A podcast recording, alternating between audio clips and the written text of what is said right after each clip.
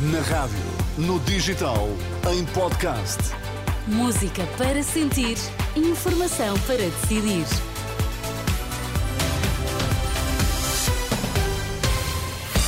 Pedro Mesquita, bom ano. Títulos em destaque a esta hora. Bom ano, Dina. Doentes urgentes com tempo de espera a atingir as 14 horas no Hospital Amadora Sintra e 12 em Setúbal. Em vez de regulamentar, é preciso reverter a lei da eutanásia, sublinha o Bispo de Coimbra.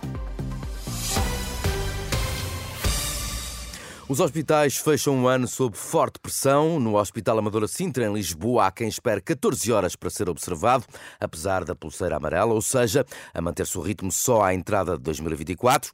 Muito semelhante é a situação no Hospital de Setúbal, onde doentes classificados como urgentes têm de aguardar 12 horas. Estas são as informações que constam neste momento no site do Serviço Nacional de Saúde. A crise nas urgências hospitalares, a crise que atravessa o Serviço Nacional de Saúde, Preocupa António Sarmento, o chefe do Serviço de Doenças Infecciosas do São João, lamenta que o país tenha passado demasiados anos a fazer remendos mediáticos que não taparam os buracos e acredita Fernando Araújo, com quem trabalhou durante longos anos, é o homem certo para salvar o SNS. Por isso, diz, seja qual for o próximo governo, não deve afastar o diretor executivo do SNS. A situação atual alarme. Eu acho que tudo isto é fruto de, de, muita coisa que vem de trás. Nós temos gasto imenso dinheiro a tapar remendos. Isso particularmente se são remendos mediáticos. Mas os, remendos, os, os buracos vão continuar a existir se não se mudar o que está de base. Acha que Fernando Araújo, com o novo governo que aí vem, vai conseguir dar a volta a isto? Acho. E eu acho que nenhum partido vai cometer o erro seja qual for o partido, de o tirar de lá, percebe? Pelo contrário, vão usá-lo até como trunfo.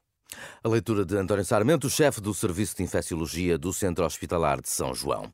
O presidente do Sindicato dos Pilotos da Aviação Civil acusa o INEM e a Avincis de incompetência, em causa a indicação de que dois dos quatro helicópteros do Instituto de Emergência Médica, que estão em Viseu e em Évora, vão deixar de operar à noite na primeira metade de 2024. Nestas declarações à Renascença, Tiago Faria Lopes dá um exemplo. O helicóptero que vai servir o norte do país na próxima segunda-feira não consegue aterrar ou descolar em alguns hospitais da região. O helicóptero não tem capacidade operacional, porque é muito grande, não tem como aterrar, não tem. Imagino que há um, um doente grave para sair de Bragança para ir para o Hospital de Lisboa. O helicóptero que está uh, uh, destacado na, na, na base uh, do Norte não consegue buscar o doente.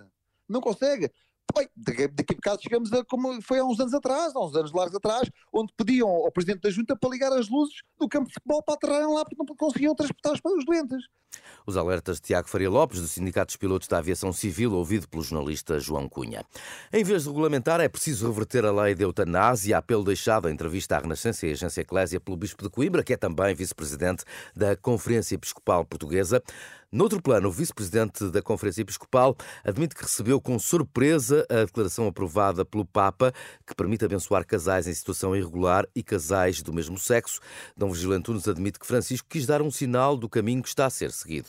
Bem, eu penso que nós fomos de algum modo apanhados de surpresa porque não estávamos à espera que durante este percurso da sinodalidade aparecesse uma, uma declaração, de um, inclusive em relação a um assunto que de algum modo também estava incluído e está incluído naqueles que fazem parte, fazem parte do sínodo. Mas, de facto, penso que não, que não decorre totalmente do sínodo, embora tenha havido, como nós sabemos, naquela auscultação que se fez, ou naquele tempo, momento da escuta a todos, muitas referências a este tipo de situações Dom Virgílio Antunes, Bispo de Coimbra, Vice-Presidente da CEP, passagens de uma entrevista à Renascença Eclésia, já disponível em rr.pt. Já só falta uma hora para que os primeiros humanos celebrem a entrada em 2024. A festa está prestes a começar na Nova Zelândia e em Samoa, na Oceania. Em Portugal restam ainda mais 14 horas eh, em 2023 e fica o desejo de que sejam bem aproveitadas e de um feliz 2024. Bom dia.